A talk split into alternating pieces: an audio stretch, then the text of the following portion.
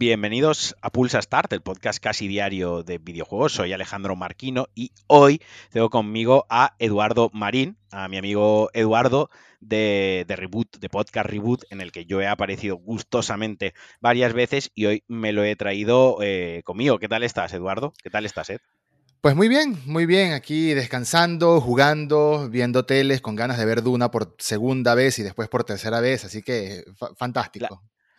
Eh, ¿ya ¿Fuiste al cine a verla? La vi en IMAX y me explotó la ah, cabeza en IMAX. ¡Qué cabrón! así es como se ve bien, así es como se ve bien, te moló. Y como se escucha bien, no, el sonido de la película es una locura y en ese cine no, no conocía el IMAX acá y fue la oportunidad perfecta y la película perfecta para ir a conocerlo y nada, la segunda vez sí la voy a ver en casa y la tercera vez también, pero estoy encantado con la película la banda sonora de Hans Zimmer, la verdad que es la, repollísima. Sí. La verdad que es una, es una auténtica chulada. ¿Cuál es? Joder, ahora se me ha caído ahí de la cabeza. ¿Cuál es la otra? Ah, sí, en James Bond, que también era Hans Zimmer, era como Hans Zimmer haciéndolo bien y tal, el, eh, tal pero con Dune es eh, pues chulísimo. Claro, porque eh, es como si le dieran libertad creativa no solo para que hiciera música, sino para que hiciera sonidos y efectos raros que fueran ambientales y quedaba buenísimo. De verdad, queda muy buena. A mí me mató un poco, tengo que decir que me mató un poco todo el sonido coral que había de, de coros alrededor constantemente, porque me daban como un poquitín de sueñito.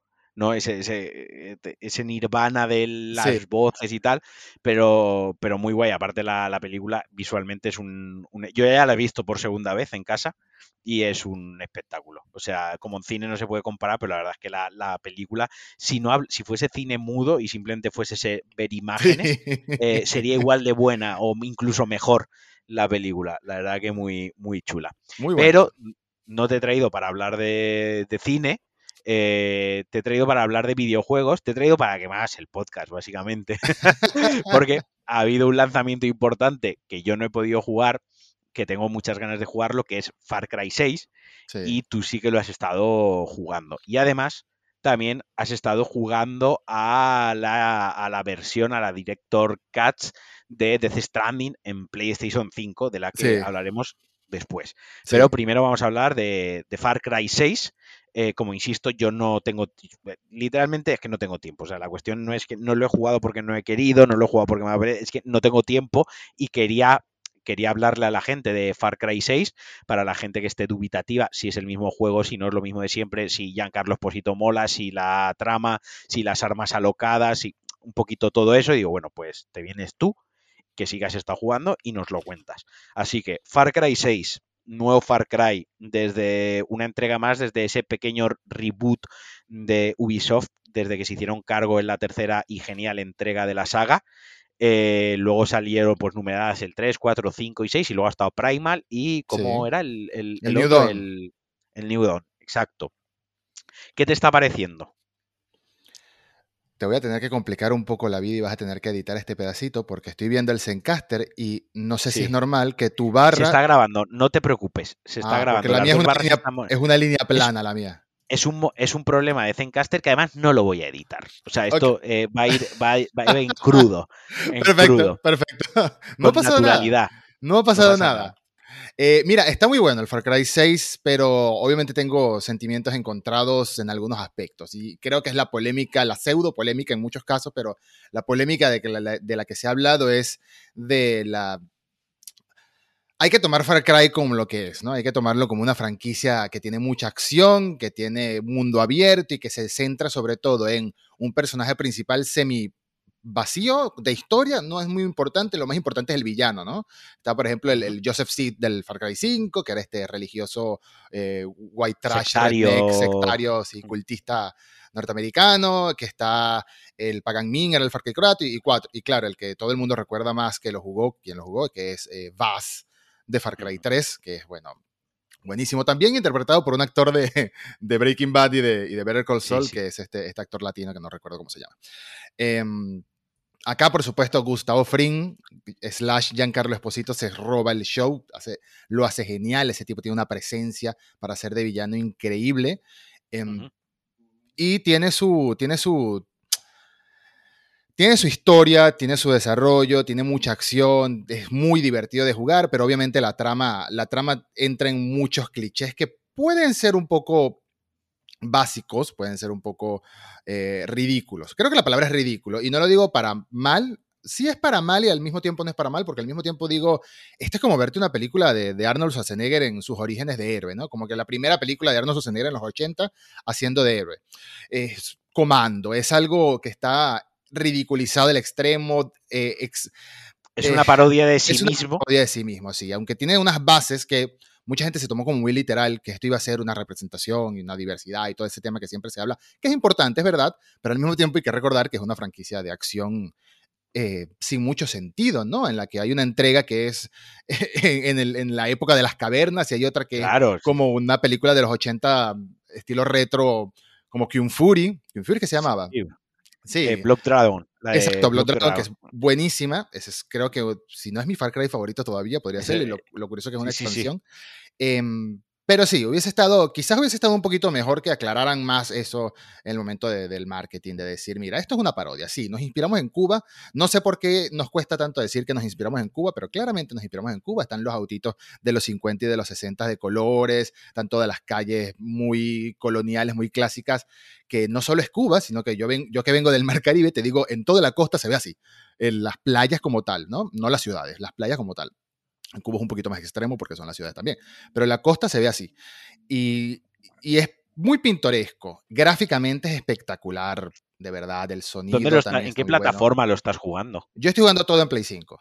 Absolutamente, a menos que sea algo de Switch, obviamente lo, juego en la Switch, pero todo lo que es multiplataforma lo juego en Play 5. Eh, en Play 5, recordemos, 4K, 60 frames, no tiene ray tracing ni DLSS, porque el estudio apostó por los 40, ah, por los 40 frames. Por los 60. Por los 60 frames 4K súper estables. ¿Lo han cumplido? O sea, el juego es estable.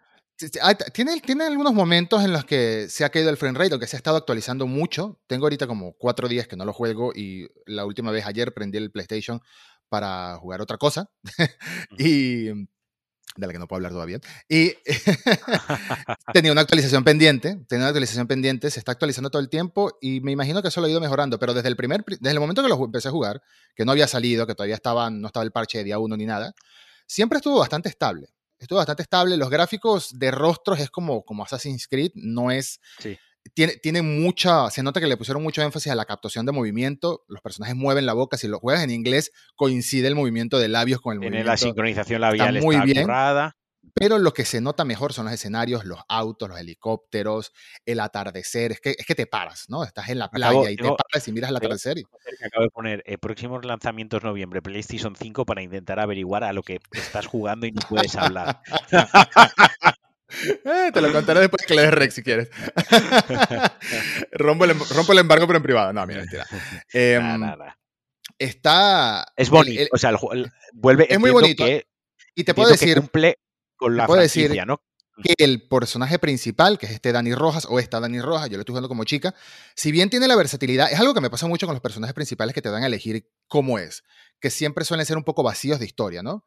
Pero eso ha mejorado mucho en los últimos títulos de, Ubisoft. Lo vi en Assassin's Creed Odyssey, lo vi en Assassin's Creed Valhalla y ahora en Far Cry 6. No importa si elijas hombre o mujer, tiene un buen fondo la historia del personaje y eso está muy bueno. No, no es el típico avatar vacío sin alma que, que, nos acostumbramos hace tantos años porque, bueno, quizás lo técnico tampoco permitía, ¿no? un Skyrim, le metían una historia a todo el mundo, el personaje principal era como que, bueno, ahorramos espacio aquí para meterlo en otro lado. Acá está muy bueno el personaje.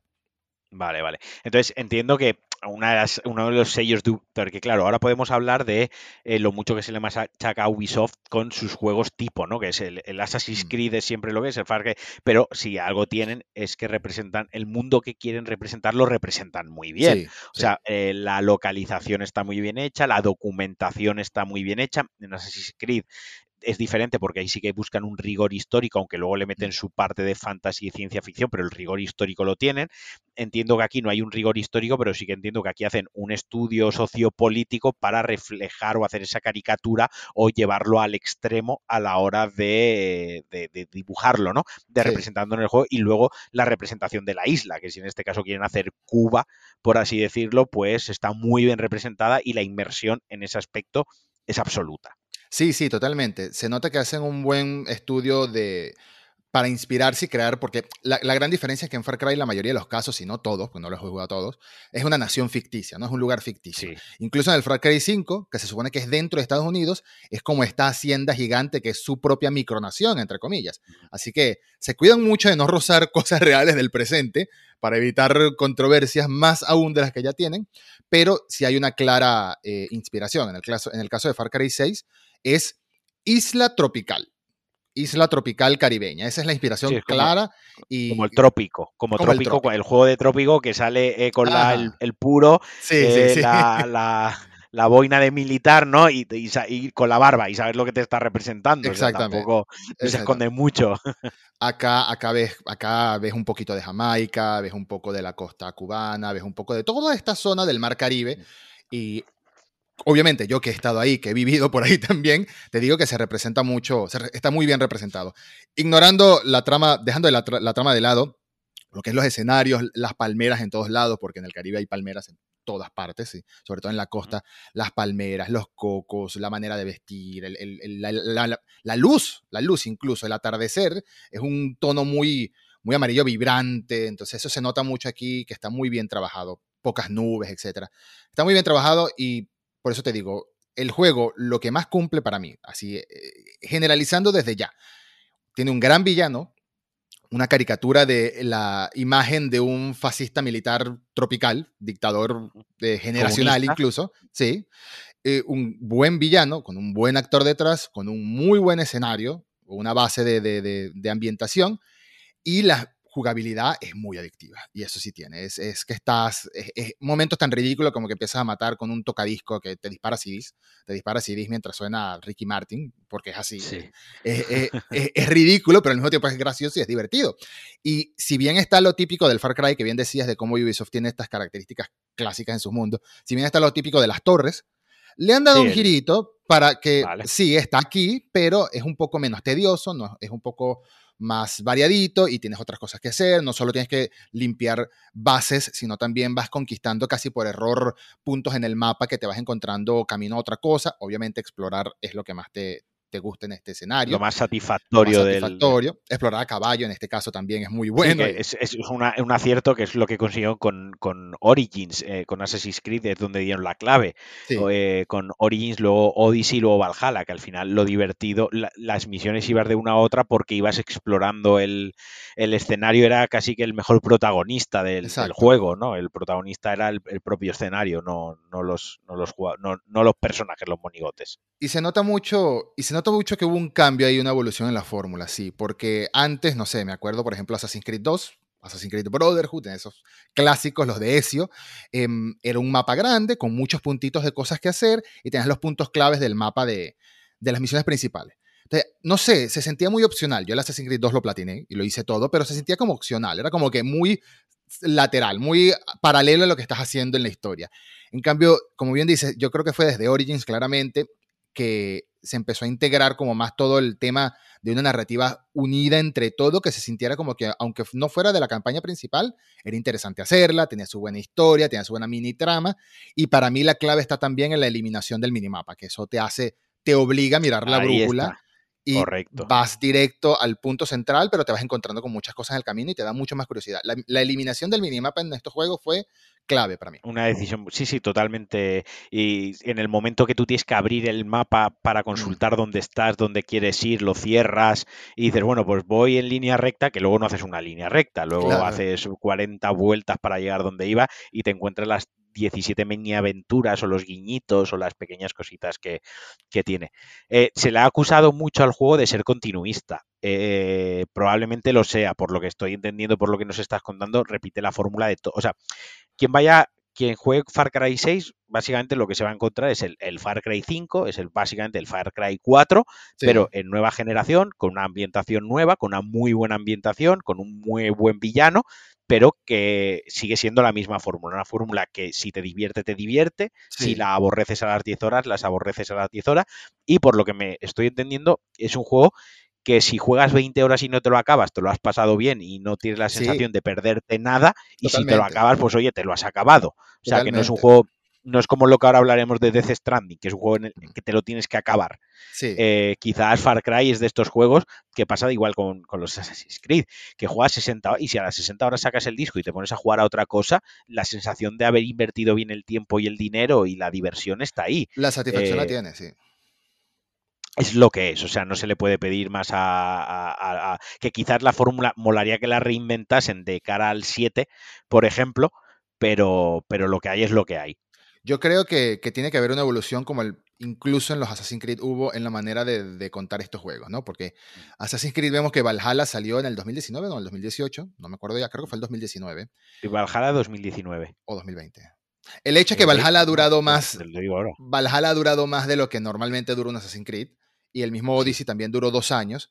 Y van como, el tema es que Ubisoft con Assassin's Creed ahora lo va como, como actualizando y ampliando el mundo con expansiones o algo así. No digamos a la altura de un Destiny, porque es que Destiny lanza mega expansiones que deja casi que en el olvido lo de atrás, sino que sí se nota que cambiaron un poco el modelo de, monetización en 2020, 2020, en noviembre de 2020, o sea, hace un año. Hace un año. Sí se nota que Han sacado dos expansiones, Irlanda e, y, París. Y París, y París. Y para mí lo de las expansiones ha sido muy bueno porque le ha dado un, nuevo, una nueva mini campaña al juego como debe ser, ¿no? Más que nunca. Y para mí están apostando a lo largo. Y es lo que se nota que Assassin's Creed Valhalla es un juego que va evolucionando poquito a poco con el tiempo, metiéndole más cosas que hacer, actualizaciones gratuitas con contenido, actualizaciones pagas como estas expansiones. Y yo creo que con Far Cry van a terminar siendo lo mismo. No creo que sea con Far Cry 6, pero sí me imagino que Far Cry 7 va a ser un juego que no tenga número, que se va a llamar Far Cry algo, y así como el Valhalla no lo, no lo amarras a un número esperando la secuela, sino que tiene ya su propio mundito en el que van cambiando cosas. y al ser un juego ficticio con un mundo ficticio, te permite incluso ponerte más a inventar y no tienes que buscar. en Assassin's Creed sabemos ya que, lo, que ya no va a haber otra entrega de Assassin's Creed, que lo siguiente que va a haber ya es el, Assassin's Creed Unity este o no sé cómo lo van a llamar. Legends, eh, algo así se llama. Legends, que ya va a ser un juego como, o sea, quiero decir, te van a dar el juego base y te, pues, te sacará la campaña de Ezio, por ejemplo, por, eh, y tú la pagarás y jugarás eso. Y si luego sacan otra de, exacto, y si sacan otra de, yo qué sé, de la Inquisición, esa no la quiero jugar, pues no la pagas. y por poner un ejemplo, no sé, cosa que me está viniendo a la cabeza, momentos históricos, ¿no? Eh, y el juego lo irán actualizando, me imagino, con, mejoras gráficas y con mejoras de jugabilidad, pero lo que pagarás será, será eso. No sé si Far Cry lo, lo llevarán por ahí o le darán una vuelta de tuerca, hacerlo en, tercera persona o hacerlo en primera persona. Ya probaron en el anterior, en el este que no me acuerdo el nombre del caso de multijugador, que podías jugar la, la campaña. claro, en este creo que ahora también puedes jugar la campaña multijugador junto a un amigo, en todos, pero no lo cooperativo, pero, no, pero la gente no le, creo que no le echa demasiadas cuentas a la parte cooperativa. No, y lo, que sí te digo es que le pusieron mucho empeño fue en las armas. Eh, Eso te iba a preguntar. Más variedad. La mochila es el principal. Eso te iba a preguntar. eso sí que es una mecánica nueva, totalmente nueva. Es una mecánica nueva que básicamente te da lo que, es, lo que llamaríamos un super, ¿no? El, ataque final en un, en un, Destiny o en un, qué sé yo, en un juego de pelea, en cualquier cosa. Tienes la mochila que la puedes ir modificando, puedes tener diferentes mochilas. Hay, si no me equivoco, como 15. No, no te sabría decir cuántas son, pero son muchas que las vas desbloqueando.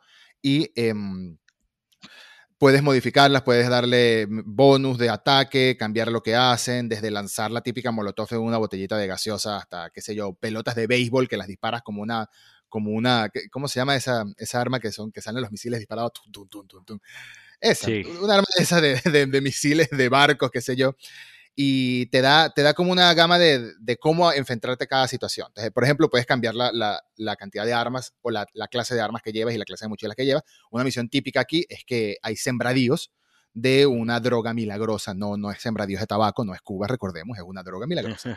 es una medicina que ese es como que el, ese es como que el, el punto inicial de la, de la, revolución esta que está viendo en este país ficticio. Eso se ve en el, en el tráiler, no es spoiler. Es que esta sembradíos los están, se están haciendo ricos los políticos, el gobierno, pero los que trabajan ahí salen envenenados. Porque el producto es una medicina que cura algo, no te dicen bien qué al principio, cáncer, qué sé yo, pero eh, el, el, cosecharla te, te, envenena. Los químicos que usan matan a la gente y por eso es que empieza la, la, revolución. La, revolución, exacto. Bueno, el hecho es que parte de las misiones secundarias y principales al mismo tiempo es quemar estos sembradíos. Entonces tú tienes una mochila que es como que es especializada en fuegos pirotécnicos, vamos a decirlo así, en hacer fuego. Y tienes un lanzallamas, entonces para otra cosa, para cuando vas a destruir un tanque o te vas a robar un camión para meterlo en una base y explotarlo, tienes otra mochila que tiene otro tipo de armas y está muy bueno, te da como una versatilidad, un poquito, un breve momento de planificación en una mesa de trabajo típica de videojuego antes de salir de tu base a hacer esta misión. Eso sí, los nombres que les ponen son un poco ridículos. La mochila se llama Supremos. Y cuando, lo juegas, y cuando lo juegas en inglés, obviamente escuchas a estos latinos caribeños que dicen Supremos.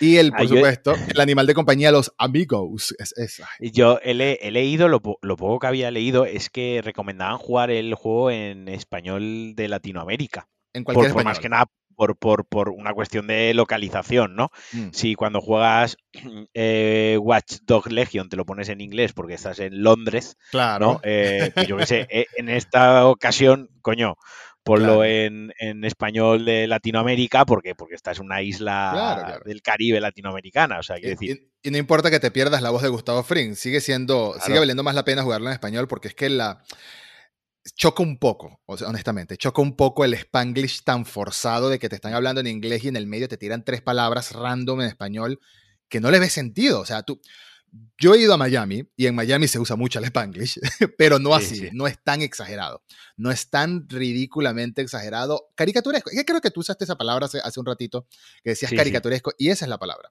esa es la palabra, es caricaturesco, eh, eh, es una parodia. Muy bien.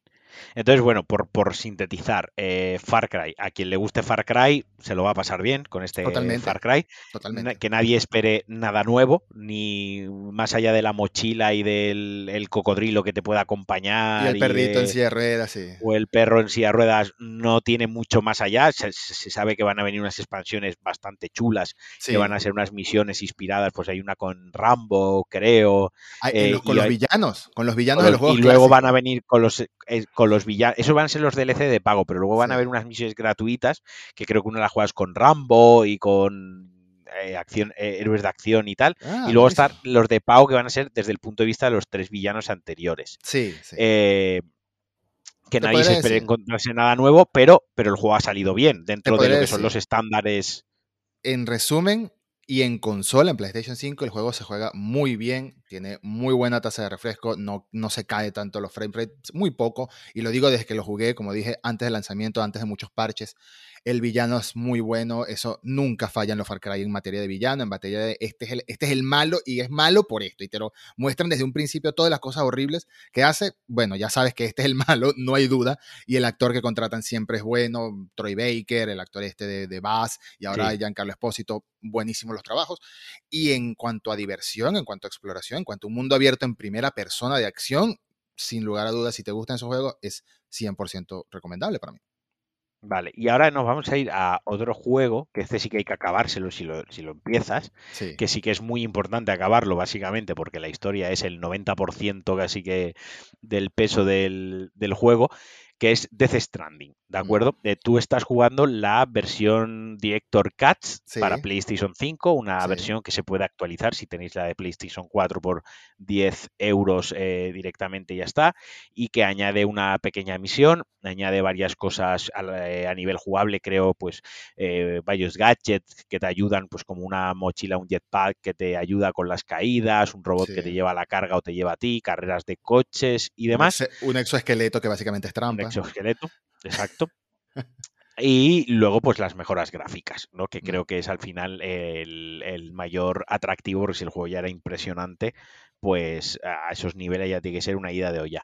¿Qué te está pareciendo? No vamos a entrar en la historia porque ya valorar Death Stranding ya lo he hecho yo aquí en el podcast, ya he hablado de él muchas veces, hice un mm. podcast especial de Death Stranding como, como la historia y ya todos sabemos que es pues para hacerle una felación a Kojima. Totalmente pero la expansión merece la. O sea, quien no lo haya jugado, que lo juegue, eso no vamos ni siquiera a entrar a valorarlo. Sí. Ahora bien, los que lo hemos jugado en PlayStation 4, merece la pena darle una segunda vuelta, merece la pena esas novedades jugables, rompe el juego, esas cositas que hayan añadido, rompe la dificultad, que, mm. ¿cómo se siente? E, es una pregunta complicada, sobre todo si nos centramos en la gente que ya lo jugó en Play 4 si quiere dar el salto a Play 5. Y yo creo que la respuesta es muy kojimesca, es muy dependiendo de lo que significó este juego para ti, dependiendo de cómo lo experimentaste, dependiendo de hasta qué punto te enamoró el juego, si te enamoró, ¿no? Si lo ves como una campaña que pasaste, viste la historia y ya se acabó ahí tu experiencia con el juego, bueno, quizás no sea para ti jugarlo otra vez, porque lo que te vas a encontrar en realidad son una o dos misiones nuevas totalmente side quest, que parecen algo de Metal Gear Solid, que ahí está el guiño, ¿no? Que solo se vio en el tráiler, cuando presentó el tráiler del juego. sí. Esas son las misiones. De resto, lo, las novedades que hay para hacer es más para este tema de conectar, ¿no? Las carreras que hay es para conectar con las otras personas y ver quién, quién lo hace mejor, es un poquito más competitivo. Hay pruebas de pruebas de disparos, como unas bases en las que te miden el tiempo en el que derrotas una cantidad de enemigos, todo virtual, es como un mundo virtual que hay para que Sam pruebe sus armas, esa es la excusa, pero al final es también ver un marcador de un leaderboard que dicen y... Han, mejorado, han mejorado la parte del, del gameplay del, shooter, de, cómo se siente, del gameplay, cómo se siente eh, disparar, o sigue siendo ortopédico. Porque sigue siendo ortopédico, pero te dan más armas, te dan más, más versatilidad, de, tanto a ti como a las mulas, ojo, a los, a los villanos humanos también tienen más cosas para joderte y para hacerte la vida difícil. De hecho, ahora hay torretas, hay torretas, por ejemplo, tienen torretas que te disparan electricidad y bueno, te complican la vida. Eso sí, si le quitas la torreta al, de la mula y te sientas tú ahí, bueno, adiós mulas porque te acabas con ellas. Así que está bueno, está bueno eso. Lo que te digo es que al final de Stranding sabemos que es una experiencia, es que suena, suena cursi, pero es que es una experiencia, es una experiencia. Para mí en 2019 cuando llegó, yo estaba necesitando un escape y esto fue un escape para mí. La historia la disfruté, pero yo disfruté a partes iguales la historia y, y, vivir el mundo, ¿no? Y vivir este mundo Em, enorme y solitario y, nostálgico y con esta música hermosa y triste que te acompaña. Y ahora se siente como que post pandemia también está muy bueno este tipo de, este tipo de experiencias, sobre todo porque tengo entendido que mucha gente lo jugó durante la pandemia en el encierro y es como que te volaba la cabeza la sensación de soledad Correcto. que había afuera, en la vida real, por ejemplo, y dentro del juego. Entonces fue un juego que llegó en un muy buen momento y creo que esta segunda versión también llega en un momento especial cuando estamos, entre comillas, saliendo de la pandemia, aunque he visto titulares de nuevos casos que me están asustando otra vez, pero bueno, no importa. Em, estamos saliendo de esa pandemia y estamos otra vez necesitando de... de o sea, esto, esto llega como en un buen momento para valorar lo que fue esta soledad, lo que aprendimos de ella y lo que aprendimos de la conexión humana. Por eso digo, suena cursi, pero es parte de la intención del juego. ¿Te rompe un poco la experiencia las herramientas nuevas que te dan? Sí, un poquito. Te, quitan, te quitan esa dificultad, entre comillas, o ese es que no es dificultad la palabra, ese esfuerzo que te lleva a caminar sobre la nieve, caerte, toda esa, esa carga pesada que había. La frustración. La frustración. Que más que dificultad, la dificultad venía dada por la frustración de cuando te caías y tenías que recoger. Decir, joder, ahora tengo que. Es como cuando te caes en la vida real con la compra y es, joder, es que ahora tengo que volver a recogerlo todo, ¿no? Sí. Era la frustración de estoy bajando la montaña, me quedan 20 metros para acabar la montaña, me caigo y ahora tengo que volver a recogerlo todo. Es esa frustración, esa es la dificultad real que tiene el juego, porque en realidad es un juego donde si quieres evitar dar disparos, te obliga a hacerlo en creo cinco, cinco o seis ocasiones contadas, el juego te obliga a disparar, el resto del juego realmente te lo puedes pasar sin, sin utilizar un arma. Eh, entonces a mí me da miedo que a lo mejor pues el jetpack este que ayuda a amortiguar las caídas eh, lo hiciese demasiado fácil. Por otro lado, también es verdad que cuando lo he pensado en algún momento en pillarlo, he pensado, digo, bueno, a lo mejor esto lo que hace es que me den ganas de jugarlo porque como va a ser más rápido, como yo ya me sé lo que es lo de la montañita, pues bueno, así, así me lo acabo antes y tengo una excusa para pasármelo otra vez. No, estoy ahí. El, problema es que no, he sacado, no tengo 60 horas ahora mismo en mi vida para, jugarlo. es complicado, sí. Pero eh, eh, al mismo tiempo es opcional, ¿no? O sea, todas estas herramientas están ahí. Sí, claro. Pero no es necesario usarlas, no es obligatorio usarlas. Quizás quieres usarla en momentos puntuales. Por ejemplo, hay una. Sabes que en la versión original del juego había veces que tú usabas a un robotico que se iba con la carga, pero era pura cinemática. Era cinemática. O sea, era como que algo muy planificado que tú le dabas una carga específica y se la llevaba. Ahora ese robotico lo puedes construir y usarlo para que te acompañe a, tu lado llevando carga o eso también sale en el trailer que te sientas en él y el robotico te, lleva y puedes dejar el control en la mesa y el juego se juega solo a menos que se atraviese la mengua, que bueno, el robotico no se lleva bien con la mengua ni con los em, ni con las criaturas, los ¿no? Con los CVs, los Vs, perdón. Pero lo que sí te digo es que el control, el DualSense, los gatillos te dan un toque más de inmersión. Lo que están haciendo los juegos First Party, sobre todo, o juegos propios exclusivos con los gatillos, me está gustando mucho. Me gustó muchísimo en Ratchet Clank, me gustó muchísimo en Ghost of Tsushima también, incluso cuando era menos la experiencia, en Returnal, por Dios.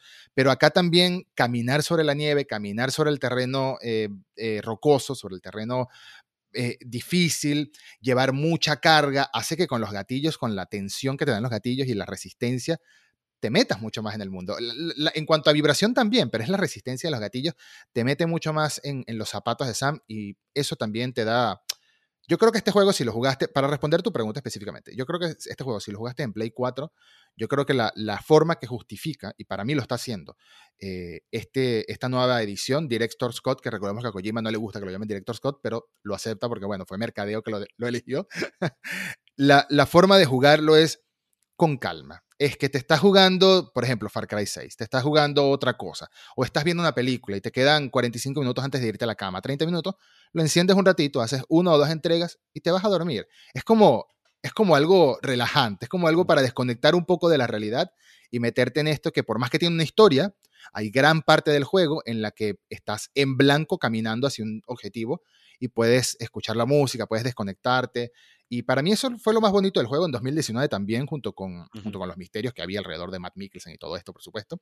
Pero eh, hoy en día lo veo así. Lo estoy jugando, todavía no he terminado el, Director Scott, me debe faltar más de la mitad, de hecho, pero así es como lo estoy jugando. Estoy jugando como que tengo un momentito de descanso, quiero desconectar un poco, quiero relajarme un rato, lo enciendo, hago una entrega, hago dos entregas, paseo un poco, descanso un poco, es es como desconectar de la realidad y, yo creo que eso es parte de la intención. Es como lo que se hace cuando uno sale a pasear en la realidad, que es desconectar un poco, pero tú, tú, no quieres salir a la calle. no, no, no me gusta la gente real, prefiero los, prefiero los, los, mulas. Eh, lo que sí te digo es que el cambio más radical que tuvo este juego, y es terrible y hay que criticarlo, es que ya no hay bebidas Monster. Ahora hay ah, bebidas de marca genérica. ¿Y eso qué ha pasado? ¿Que se les acabaría el se, partner? Se tiene que o... la licencia, sí, se tiene que dar esa licencia. Qué pena, qué pena. Qué pena, era, muy gracioso. Sí, ahora dice, eh, creo que dice Bridges Energy Drink, algo así súper genérico, ya marca inventada para el, para el mundo del juego. Pero no, a nivel gráfico eh, hay una mejora, sobre todo en mapa, sobre todo en iluminación. Los personajes están más pulidos, pero siguen, siguen viéndose igual. Eh, pero sí se que nota ya era muy bien. Que ya era muy bien, sí.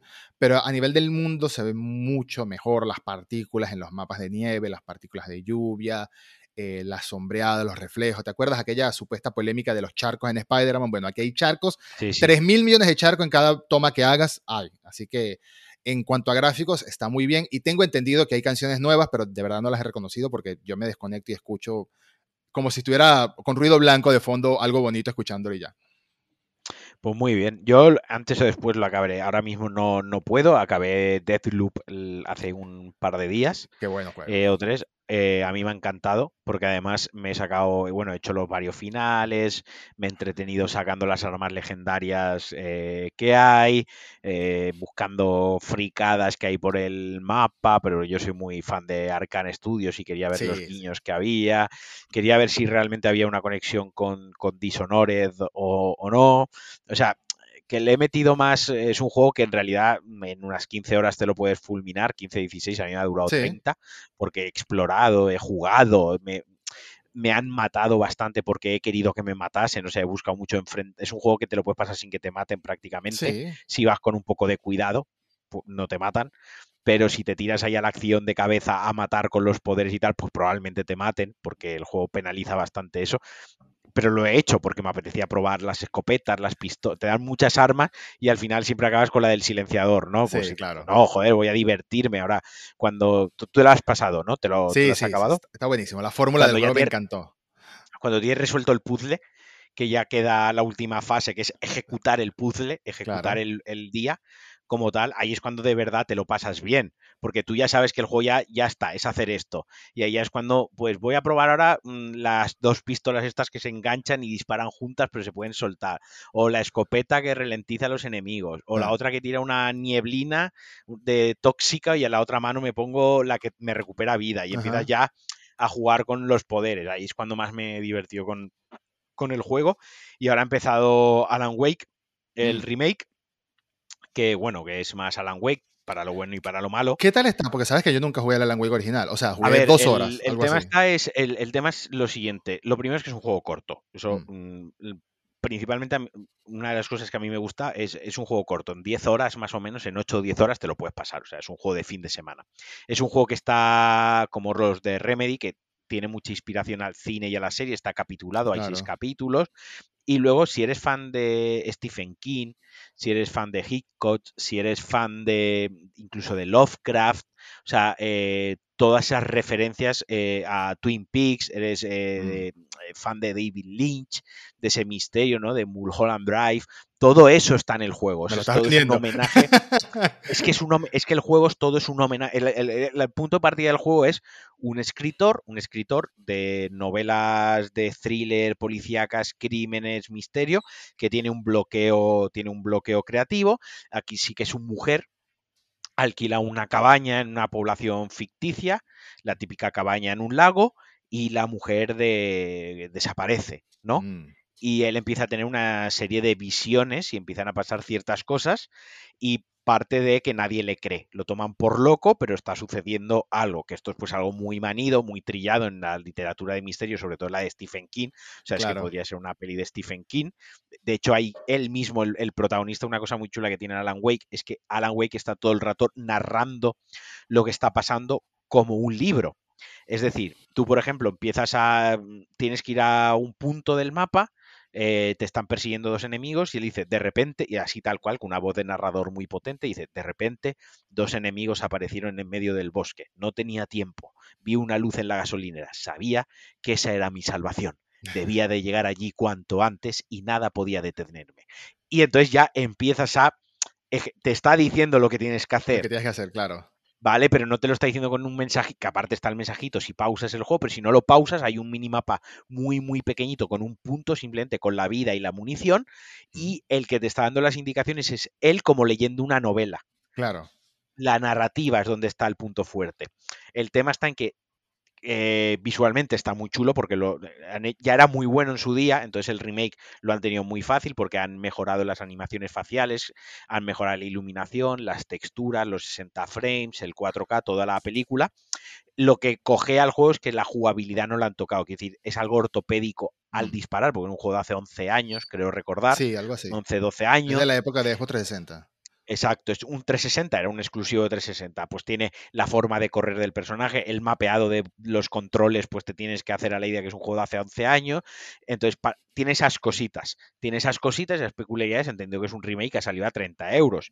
Que si no lo has jugado, yo que sé, es un must porque la verdad es que si te mola lo que te estoy diciendo, ese tipo de ese tipo de, cine, ese tipo de, terror, por así llamarlo, psicológico, ese tipo de literatura y ese tipo de autores, el juego se disfruta se disfruta porque es una historia al, más puro estilo el resplandor. Es que tiene toquecitos del resplandor. Hay un guiño al resplandor, bueno, hay varios guiños al resplandor. Está muy chulo en ese aspecto. Si eres como yo, que los que te mola el, cine de terror de ese estilo, el juego se disfruta. Y le sabes perdonar, pues el, que sea algo repetitivo, es algo monótono, es un poco The Order en ese aspecto. O sea, el, personaje hace tres cosas. Eh, apuntar, disparar saltar y esquivar. Y el personaje hace eso constantemente todo el rato, con un arma más, con un arma mejor, en diferentes zonas, pero arenas donde te enfrentas a enemigos, pero siempre hace eso. Pero si se lo sabes perdonar en pro de la narrativa, eh, mola mucho. Y además, ¿tú has jugado Control? Sí. A Control, vale. Eh, está en Control hay referencias a Alan Wake en el juego, en notas y tal. es todo. Y Quantum Break, eh, todos son del mismo universo. Ah. Pues todo, todo es el mismo universo, ¿vale? Todo es, es, todo sucede en el mismo planeta, o sea, en el mismo universo, ¿no? Eh, igual que Max Payne, es todo el mismo universo pues se nota mucho la evolución, lo mucho que han aprendido en control, en control, es pues es lo mismo que control, te cuentan igual de bien la historia, con actores, con, cintas con actores reales grabadas, eh, con narraciones igual, con ese misterio que hasta el final te dejan medio roto. Pero en control han, aprendieron y mejoraron muchísimo, refinaron mucho la jugabilidad, la parte de, de lo que es disparar, saltar, esquivar, ¿no? La parte que es divertirte como un videojuego como tal, pero en aquí ya tenían la parte de la narrativa de saber contarte muy bien una historia y estar muy bien escrita. Así que yo por esa parte lo, recomiendo. se nota mucho que, el, creador de estos juegos, el director, el escritor, se me olvidó el nombre, pero él es, Sam, El Sam Lake, este, creo que es. Exacto, él tiene muchas ganas de hacer cine y televisión también, porque Quantum Break tenía como una serie live action que estaba conectada al juego, ¿no? Entonces, le gusta experimentar con estas cosas. Digamos, entre fase y fase, veías un capítulo de la serie. No, está buenísimo como, como experimentan con eso. Eh, una última pregunta, porque me has vendido el juego y tengo muchas ganas de jugarlo ya. Da miedo, da mucho miedo, porque no me llevo muy bien con los juegos que dan mucho miedo. si es más psicológico, no. Yo los juegos de miedo no los trago. Ok. no los puedo jugar. No los puedo jugar. Y este lo estoy jugando. Tengo que decir, yo nunca alterno juegos. Yo nunca hago lo que tú estás haciendo de Far Cry más Death Stranding más lo que estés haciendo por tu trabajo. Yo eso no lo hago. Yo siempre suelo coger un juego y acabo el juego solo intercalo con el FIFA, es lo único que juego entre medias, ¿vale? Pero porque FIFA no lo considero un juego de como narrativo, lo juego como un pasatiempo, ya está, ¿no? Eh, yo siempre empiezo un juego y lo acabo. Este lo estoy intercalando porque pese a que no da miedo, me pone en tensión, pero porque a mí los juegos de así de me da tensión, ¿vale? Ah. Eh, tiene toquecitos de survival horror, tiene toques, el, los toques de survival que tiene son los toques que tiene Resident Evil de cuando apuntas, que no es un shooter que te vienen tres enemigos y haces pa pa pa y les pegas un tiro rápidamente y te los caras, no, es un juego donde es un escritor y no sabes disparar bien, entonces te cuesta apuntar, dos enemigos a la vez ya es fácil que te es maten. sí. Este, eso, te da la, la la, tensión de que no llevas a un militar súper preparado. ¿Vale? Eso es la tensión. Entonces, cuando juego un capítulo, son seis capítulos, juego dos, dos o tres momentos de estos de tensión, me pongo el God of War 2018, que le estoy dando otra vuelta, eh, me deshago con Kratos, que eso es adrenalina sin pensar, y cuando eso vuelvo otra vez a, a Alan Wake. Pero si la pregunta es, ¿da miedo como, yo que sé, Outlast? No, no es un juego de estos. Ese es un buen ejemplo. no es un juego de jumpscares de estos que el, que el, juego va a putearte. No, el juego no está hecho para... El juego, de hecho, está... Pues, pues eso, lo que yo te estoy diciendo. El resplandor da miedo. Pues coño, no da miedo. Lo que da es muy mal rollo esa película. Sí, sí, sí, pero no da el miedo que a lo mejor lo puede dar, eh, yo qué sé, de, The Witch, ay, The Witch, iba a decir, eh, no sé, ahora The Ring, por ejemplo, o una película de estar de los Warren, de estos de susto, de Sinister, de de repente un. No. El conjuro, nada de eso, sí, sí, sí. No pasa, es otro tipo de miedo. Es el miedo que te estaba diciendo de David Lynch, no es el miedo que te digo de, de estos autores, que es el psicológico, el miedo de la situación chunga, de, de lo desconocido contra ti, de que tengo que la oscuridad, el juego mucha, juega mucho con la oscuridad y la luz, mm. ¿no? Entonces, eh, ¿qué está pasando? Me están tomando por loco, son todos malos, la paranoia, es eso. Está bueno, entonces es terror psicológico, me gusta. Y son, me 30, Y son 30 euros, en físico incluso, ¿sabes? Que, ¿Y lo estás jugando en Play 5? Sí, lo estoy jugando en PlayStation 5. Fantástico. Sí, sí, sí, sí. se juega muy bien tiene sus peculiaridades, lo que decía, los controles pues, de hace 11 años, 12 años, podían haberlo hecho, sí, pero ya no valdría 30, valdría 60, a lo mejor, ¿vale? Entiendo que donde han puesto el punto de precio-producto está muy bien equilibrado. Bien, buenísimo, buenísimo. Me, has convencido. Después de terminar con algunos de estos, le doy una oportunidad. Sobre todo si es corto. Es corto, en 10 horas. Tú, tú que juegas, que sí que yo cada vez tengo menos paciencia para hacer sesiones largas de jugar, mm. pero tú que puedes, mm, le metes sesiones largas, ya te digo yo, en tres tardes, en un fin de semana bueno, te lo, te lo tienes acabado. No, fantástico, le voy a dar una oportunidad. Venga. Y pues nada, nos vamos a despedir aquí. Se ha quedado un programa bastante majo. ¿Dónde, dónde promocionate un poquito? ¿Dónde te pueden, dónde te pueden, lo primero, dónde te pueden leer? ¿Dónde me pueden leer? Me pueden leer en ed-marín en Twitter, arroba ed-marín en Twitter que ahí estoy todo el día hablando solo probablemente, en gran parte, o hablando con otros. Y también, por supuesto, me pueden escuchar en Reboot, busquen en cuando.com, está Reboot, en Spotify, en Pocket Cast, en cualquier aplicación. La mayoría de gente me llega de Pocket Cast, lo cual está bien, así que si usas Pocket Cast, buscas Reboot con dos O y ahí me vas a encontrar. Eso es más que nada cine y televisión, pero también hablamos de cultura pop en general, de cómics, de mangas, de videojuegos, etc. Siempre tengo invitados buenísimos como señor Alejandro Marquino, que también me acompañó en varias ocasiones y me volverá a acompañar. Posiblemente cuando juegue Alan Wake te voy a decir para hablar de Alan Wake al detalle. Pues mira, está bien porque podemos preparar un programa muy chulo. La próxima vez te vas a venir a Cliffhanger. Es la próxima vez que te vamos a invitar. Eh, pero ahí ya desmelenados. O sea, bueno, desmelenado yo no porque estoy calvo, pero, pero ahí ya va a ser sin filtro. Ahí sí, sí, sí, Me, sirve un buen ron, cola o algo así y me ahí, ahí, buscaremos un horario que puedes estar borracho tú y borracho yo y, y ahí no te diré ahí te haré una encerrona, no te diré de qué vamos a hablar, te lo, lo mejor. que es lo mejor en cuanto lleguemos. Así que nada, agradecerte que hayas sacado este ratito porque por el cambio, el cambio horario, por el uso horario, pues siempre hay que hacer un esfuerzo por tu parte, yo lo entiendo y así que te, ah, lo, lo, agradezco mucho. Y lo de siempre, a todos aquellos que se han quedado hasta aquí, agradecerles la compañía, agradecerles el apoyo cinco estrellitas o valoraciones en vuestras apps eh, favoritas de podcast. Ya sabéis, si queréis colaborar conmigo humildemente, con un servidor humilde, patreon.com barra Alejandro Marquino. Yo os lo agradeceré muchísimo con amor, con cariño, con beso y con más podcast con invitados. Y nada, nos escuchamos y adiós.